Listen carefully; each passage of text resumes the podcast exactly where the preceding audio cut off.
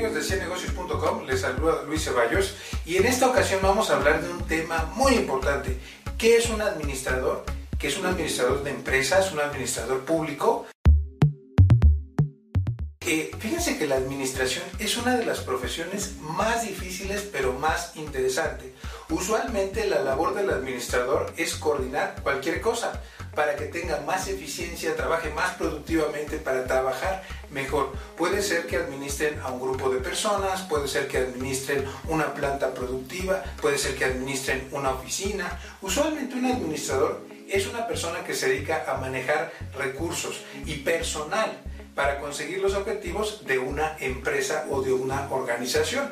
Como cualquier persona en un gobierno que se dedica a administrar eh, este dinero de impuestos que tiene el gobierno, eh, lo administra para producirle los mayores beneficios a los contribuyentes, a la gente y a distribuir ese dinero de la mejor manera posible. Hay distintas formas de administrar, hay distintas cosas que uno administra. No es lo mismo administrar un despacho de abogados en donde de alguna manera se administran tiempos, se administran eh, documentos, hay formatos, eh, inclusive hay demandas. Es una administración un poco diferente a la administración que hay de una fábrica. No es lo mismo administrar a tres empleados que administrar a 50 empleados. Por lo tanto, es una profesión que no tiene fórmulas mágicas. Eh, mucha gente dice que la administración es un arte, una ciencia y una técnica, y yo creo completamente lo mismo. Cuando hablamos de una técnica, hay 20 técnicas para administrar, hay filosofías, hay ideologías. Pero vamos a poner un ejemplo claro. El caso de una empresa, eh, usualmente el administrador busca su objetivo número uno en una empresa es la utilidad y todo lo que administra lo tiene que enfocar en producir esa utilidad. Usualmente también hay otros objetivos además de la utilidad. ¿Qué hace el administrador? Bueno, aumenta las ventas, reduce los costos, maneja las operaciones y logística, dirige al personal. Eh, a la vez que trata de no tener rotación de personal. Es decir, yo siempre digo que la administración es un acto de balancear las cosas, de alguna manera de eh, tratar como de malabarear. Eh, eso es malabarista de las cosas.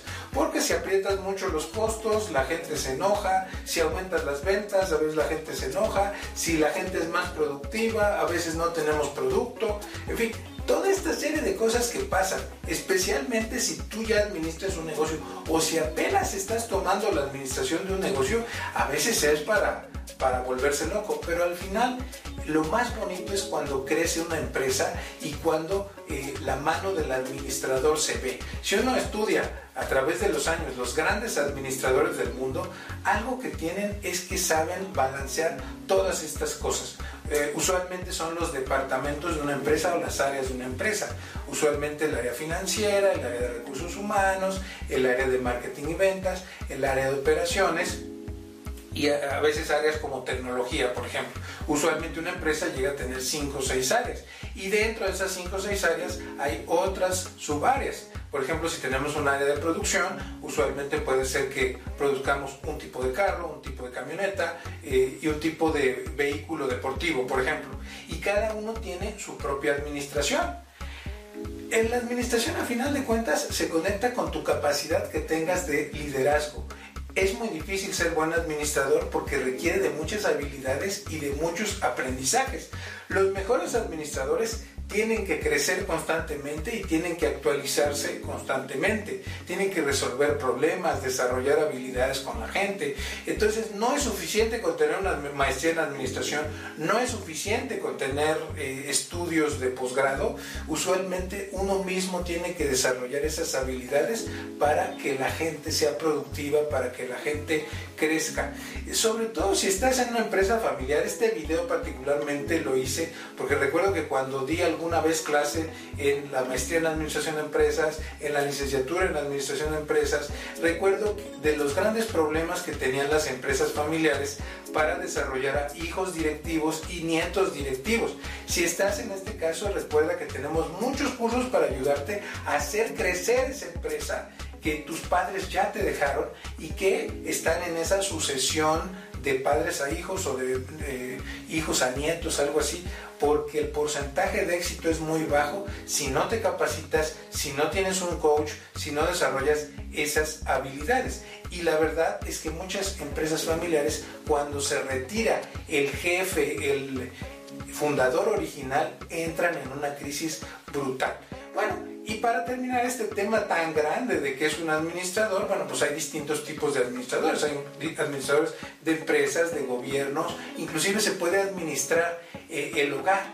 Eh, y usualmente uno tiene sus obsesiones y esas obsesiones las lleva uno a la administración. Por ejemplo, una persona que administra muy fuerte los recursos, el dinero y aprieta el dinero para que no salga, usualmente es un administrador un tanto tiránico porque no tiene balance. Usualmente hay que tener balance en la administración. Bueno, ya les planteé algunas de mis filosofías y algunas de mis ideas de administración. Como se dan cuenta, este tema es como para 40 horas. Recuerden que estos cursos los podemos ir a dar en su empresa, a sus administradores, a sus supervisores, a sus gerentes, eh, o si quieren como socios venir a tomar los cursos aquí a la Ciudad de México, déjenos un WhatsApp y un correo electrónico y nosotros les enviamos todo el catálogo de cursos que tenemos para administradores de empresas, para jefes, para dueños. Y nos vemos en una próxima ocasión. Recuerden, no se les olvide que aparte de suscribirse, denle clic a la campanita para que les llegue toda esta información cada semana a su correo electrónico. Créanme que el equipo de 100 negocios eh, somos 10 o 12 personas solamente del departamento de videos y contenidos trabajando para ustedes para tenerles estos videos cada semana. Y nos vemos en una próxima ocasión. Mi nombre es Luis Ceballos. Hasta la próxima.